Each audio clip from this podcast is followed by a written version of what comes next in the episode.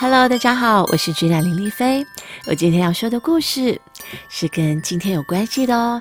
今天呢是平安夜，那我就要说一个跟平安夜还有圣诞节有关的故事哦，告诉小朋友们圣诞节的来源。我们开始喽。圣诞节，十二月一个干旱的晚上，大腹便便的玛利亚和丈夫约瑟到处找旅店住宿。希望明天可以赶回故乡伯利恒小城。别急，一切都会平安的。约瑟轻声细语的安慰玛利亚，但是旅店都客满了。这个时候，约瑟和玛利亚发现了一个空旷的马厩，于是他们向主人借住马厩一晚。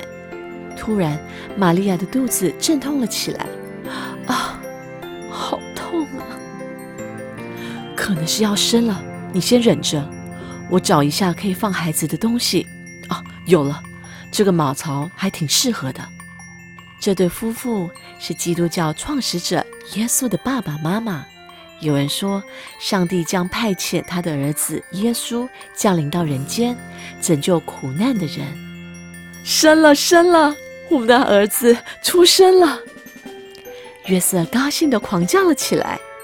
传说在耶稣诞生的这一天，东方三位占星术士跟随一颗又大又亮的星星，找到了马厩，向玛利亚夫妇送上了黄金、乳香香料、神奇药物三种礼物。天使们争先恐后的报佳音给附近的牧羊人，牧羊人也前来道贺。为什么大家这么期待耶稣诞生呢？因为有人说他是救世主，即将拯救世上苦难的人，脱离罗马帝国高压的统治。因为耶稣诞生的前一晚，代表上帝要照顾苦难的人，赐予平安的开始，所以人们称这一晚为平安夜。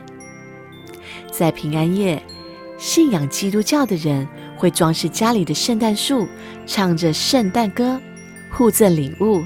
表达祝福和爱，并且祈求未来一年的幸福。平安夜充满了宁静，充满了喜乐。圣善夜闪烁星光，享受爱和和平。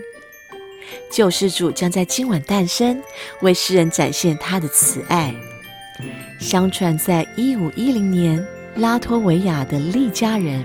在广场上放了一棵大树，上面挂着一块写着八种语文的牌子，向大家宣告全世界的第一棵圣诞树就在李家。也有人说，在十六世纪，德国人最先把松柏枝拿到屋内摆设，然后拿苹果、饼干、纸花来装扮，很像今天的圣诞树装饰哦。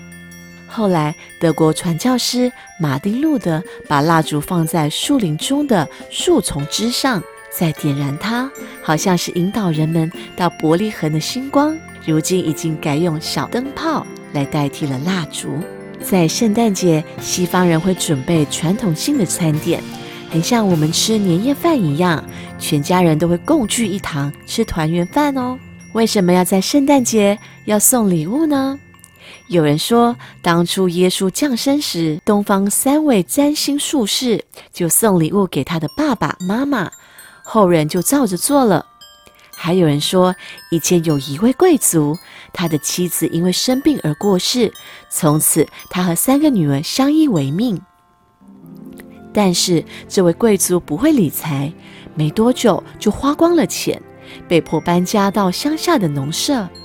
几年后，女儿们都要结婚了，但是贵族很难过，他没有钱帮他们买好嫁妆。在一个平安夜里，三个女儿讨论嫁妆的事，老大出主意：“嗯，不然我们把袜子挂在壁炉前，或许会有奇迹出现。”他们挂起了最喜欢的长袜子，并且祈祷，希望明天一早可以看到袜子里装满了好多东西。